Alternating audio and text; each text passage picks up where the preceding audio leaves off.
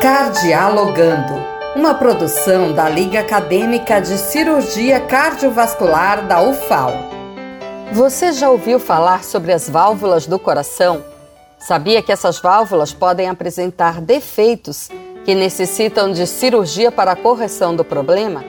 Para você, ouvinte, que quer entender melhor sobre as válvulas cardíacas e seu tratamento cirúrgico, fique atento ao episódio do Cardialogando de hoje apresentado pelo estudante Vitor Hugo Barbosa e produzido pela Liga Acadêmica de Cirurgia Cardiovascular da UFAL. Para que o coração consiga bombear o sangue adequadamente pelo nosso corpo, é preciso que ele empurre o sangue através de válvulas. Quando uma dessas válvulas é defeituosa, dizemos que o paciente tem uma valvopatia.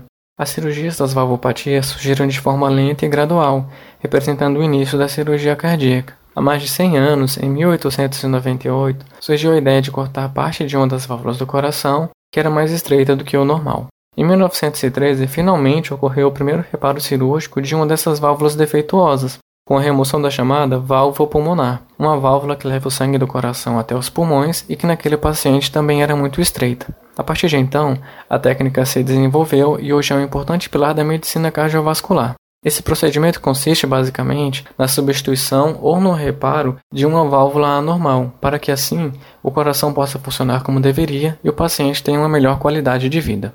Mas nem todas as pessoas que possuem algum defeito nas válvulas vão precisar de um tratamento cirúrgico. Antes disso, alguns sintomas podem ser manifestados, que nos indicam a possibilidade de uma valvopatia, sendo eles falta de ar, dor no peito e desmaios, sendo esses últimos os mais frequentes. Alguns exames podem indicar sinais de valvopatias, como por exemplo, no exame físico, o próprio médico pode ouvir sons anormais no coração, como chamados sopros e estalidos. Exames como o ecocardiograma também podem auxiliar na decisão da necessidade de realizar ou não a cirurgia. Normalmente, quando o paciente não apresenta sintomas, isso é ótimo para o desenvolvimento da valvopatia. É fundamental reforçar que a indicação cirúrgica vai depender de diversos fatores e principalmente da indicação do médico. Porém, a partir do momento em que o paciente apresenta problemas cardíacos, ou seja, não esteja se sentindo bem e seus exames acusam defeitos nas válvulas já mencionadas, o que pode ser feito?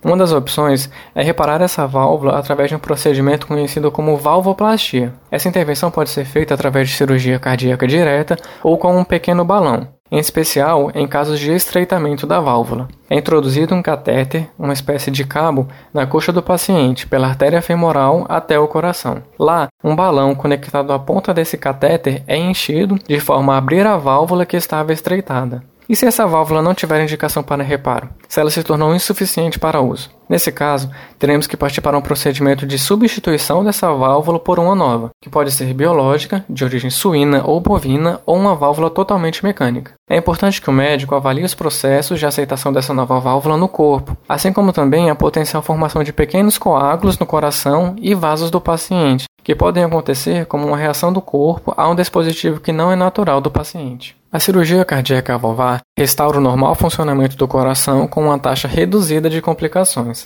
Para além disso, prolonga a vida e melhora muito a qualidade de vida com redução marcada dos sintomas de doença cardíaca, além de preservar o correto funcionamento do coração. A taxa de sobrevivência para uma cirurgia de substituição de válvula cardíaca depende de qual válvula está envolvida e do tipo de prótese valvar, mecânica ou biológica. Converse com seu médico sobre quais opções são as melhores para você. Além disso, mude seus hábitos de vida. Eles irão influenciar em um melhor prognóstico e resultados a longo prazo, fazendo com que tenha uma maior qualidade de vida. Você ouviu Cardialogando, uma produção da Liga Acadêmica de Cirurgia Cardiovascular da UFAL.